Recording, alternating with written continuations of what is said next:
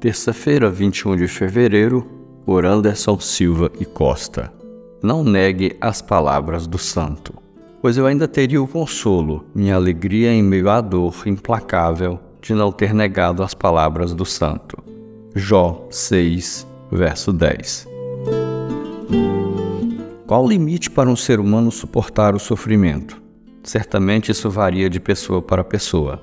As reações podem ser bem diferentes, considerando que cada um de nós tem reservas diferentes de energia emocional e espiritual para lidar com a dor. A situação de Jó era extrema. Ele fora atingido em sua integridade física, em sua família e em seus bens.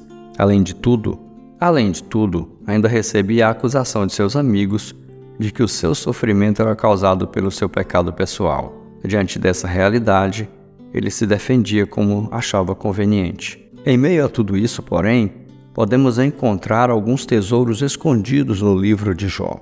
Um deles é a sua afirmação de que jamais negaria as palavras de Deus. Quando até mesmo sua mulher se voltou contra o Senhor e sugeriu que Jó o amaldiçoasse e morresse, ele se recusou. Muitos de nós temos experimentado diferentes graus de sofrimento nos últimos tempos.